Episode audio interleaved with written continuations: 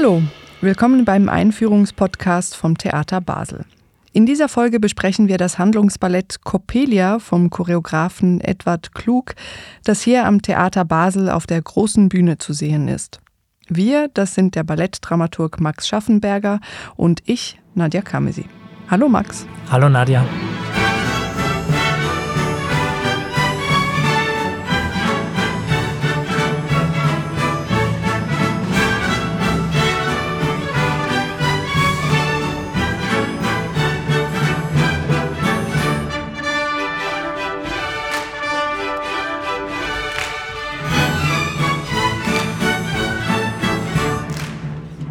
Wir haben es beim Titel Coppelia ja mit einem absoluten Ballettklassiker zu tun. Also die Geschichte basiert auch auf einem Literaturklassiker, E.T.A. Hoffmanns Schauerroman Der Sandmann.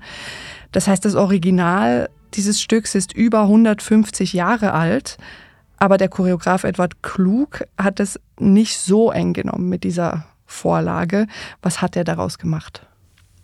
Genau, es ist tatsächlich so, dass 1870 in Paris die Uraufführung war und Edward Klug hat das Libretto umgeschrieben. Er steht für das neue Konzept. Er hat sich dramaturgisch sehr viel überlegt, was er an den Anfang und an den Schluss nehmen will. Also quasi die Erzählstränge des üblichen Balletts hat er umgemodelt, umgekrempelt und daraus wirklich eine andere Geschichte geschaffen, die auch nochmal eine andere Tiefe bietet.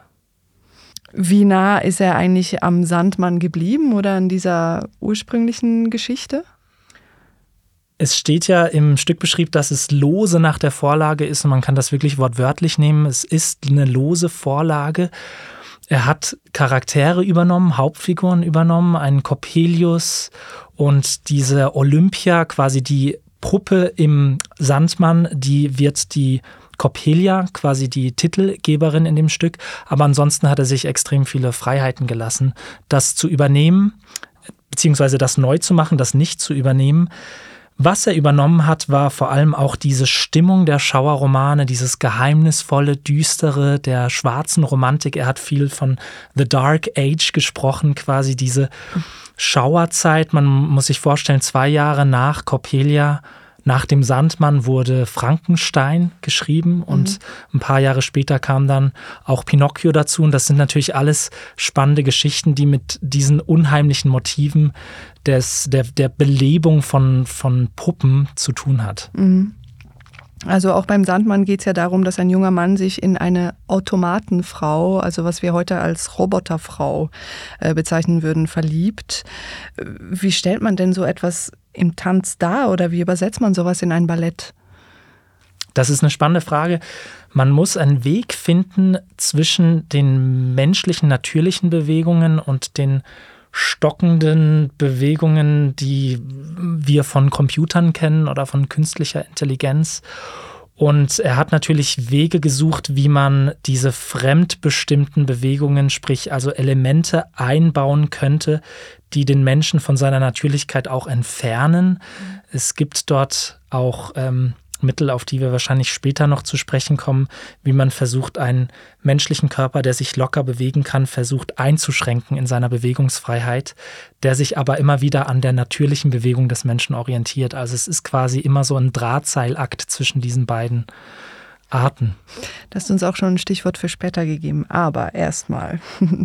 ähm, diese Themen, die, das Zusammenleben von Mensch und Maschine und eben künstliche Intelligenz und äh, wie viel kann eine Maschine überhaupt vom Menschen übernehmen oder kopieren, das beschäftigt uns ja auch heute sehr stark. Insofern ähm, trifft das ja auch ja, eine Ader heutzutage.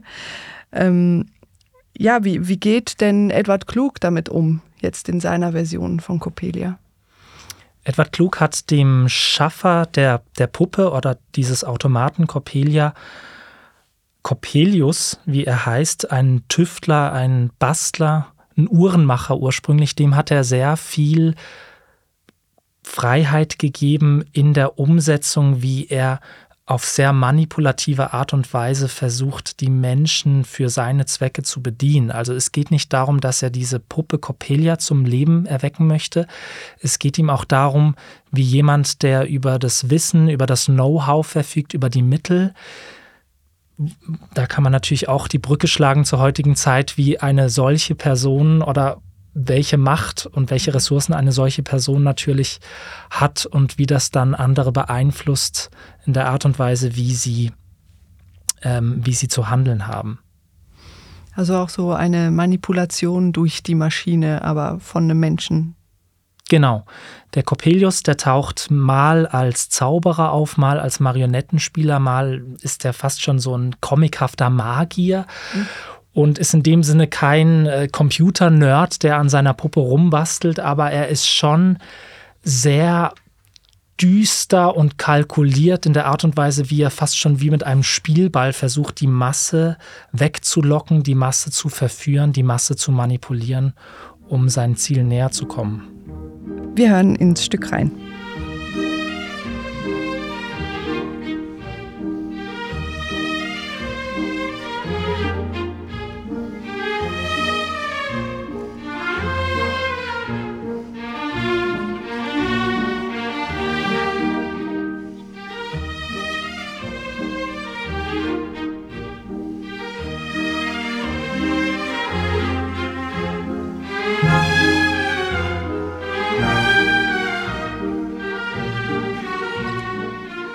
Ja, auch die Musik hat ja einen neuen Anstrich bekommen. Coppelia, das Original, wurde komponiert von Leo Dillib. Jetzt haben wir hier aber Milko Lazar auch noch als Komponisten mit dabei. Ähm, was, was hat er gemacht mit diesem Motiv?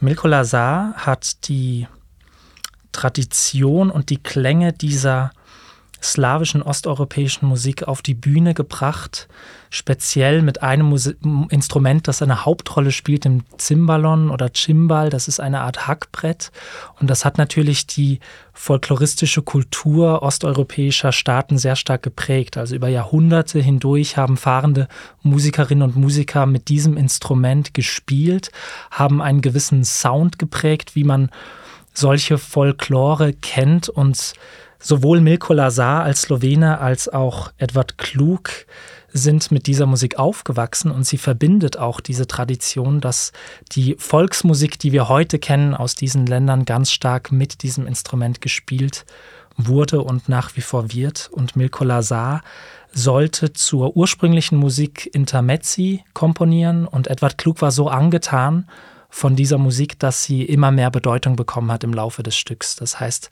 am Anfang war es vor allem mehrheitlich Leo Delibs Musik, die Originalmusik. Und zum Ende der Inszenierung war es schon fast eine 50-50-Geschichte zwischen diesen beiden Komponisten. Ja, auch die Radiojournalistin Gabriela Kägi hat sich in ihrem, unserem Podcast Kägis Klänge in die Musik von Coppelia vertieft. Wer sich da eingehend damit befassen möchte, kann das tun. Die Ausgabe ist auch in unserer Mediathek zu finden. Ähm, mit dem musikalischen Leiter Thomas Herzog, der Tänzerin Tana Rosa Sunier und dem Komponisten Milko Lazar. Ähm, wir hören jetzt nochmal ins Stück rein.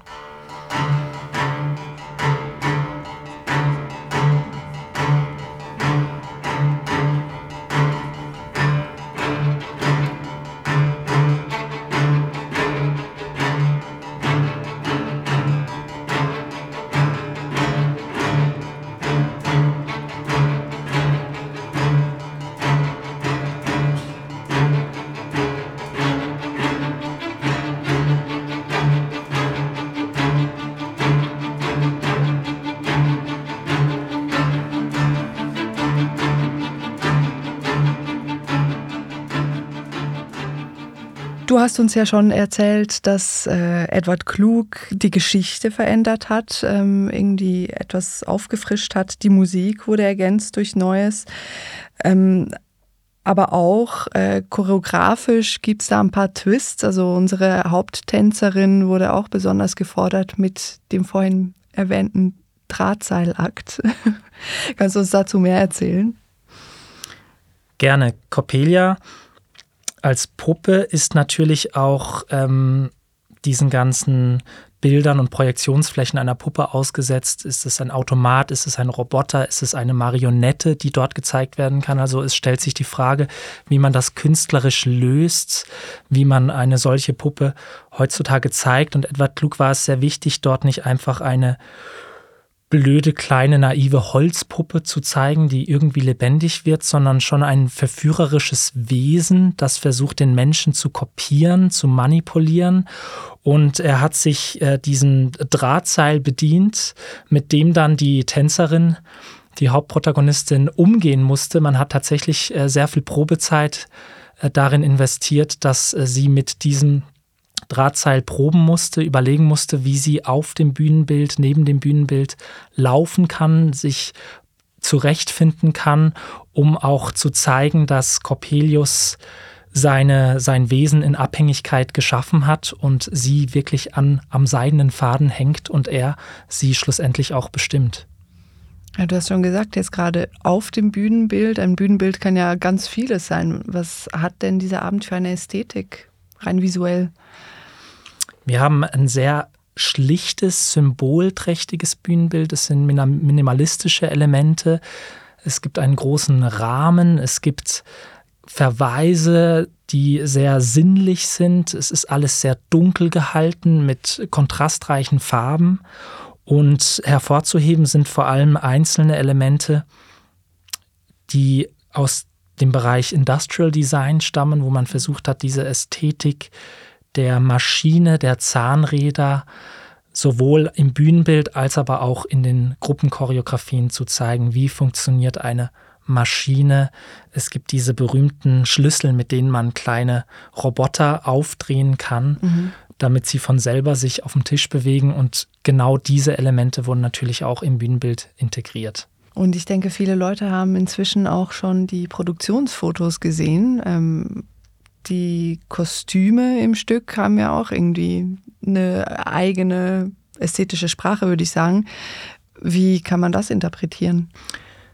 Wir haben Coppelia, die natürlich einerseits als einzelne Person dort steht, als Puppe. Wir haben aber auch die Masse der Coppelias und quasi alle Männer, die zu der Hauptfigur Franz werden und alle Frauen, die zu dieser Coppelia werden und mhm. entsprechend im, in den Massenchoreografien auch ästhetisch abgegleicht werden. Wir sehen kirschhafte Kleider, die natürlich symbolhaft stehen für die Sinnlichkeit, für die Liebe, auch für die Freundschaft, quasi zwei Kirschen, die zusammengehören. Und diese Bilder, die werden natürlich auch in dem Stück immer wieder gezeigt, von Anfang bis zum Schluss, die leuchtenden Farben und die Kirschkleider und die Kirsche als Symbol der, der Liebe, die alles vereint und am Schluss auch siegt im besten Falle. Das klingt ja sehr süß. Vielleicht zum Schluss, mit welcher Stimmung geht man denn aus dem Abend raus? Weil wir haben ja auch vom Schauerroman geredet oder so dieses etwas ähm, gruselige, düstere, ähm, dann aber eben eigentlich eine Liebesgeschichte, die erzählt wird. Ich finde, es ist eine versöhnliche Stimmung, in der man wirklich erstmal aufatmen kann. Dem Choreografen war es wichtig, dass man hineingezogen wird in diese fantastische, geheimnisvolle, düstere Welt und gleichzeitig aber auch Wohlfühlelemente erlebt. Ich glaube, es wäre naiv zu sagen, wenn man mit Leo Delibs Musik einen Abend bestreitet, dass man dann kalt bleibt, emotional mhm. in irgendeinem Sinne, weil es ist schon sehr warme, zugängliche Musik, wo einem sehr schnell warm ums Herz wird und die natürlich hochromantisch ist. Und diesen Bildern und, und dieser Geschichte muss man ein Stück weit auch gerecht werden, wenn man eine Coppelia zeigt. Ja, vielen Dank für diese Einführung, Max. Danke dir. Coppelia ist noch bis zum 25. Juni 2023 auf der großen Bühne zu sehen das Stück dauert eine Stunde 55 Minuten mit einer Pause. Alle Infos finden Sie auf www.theater-basel.ch.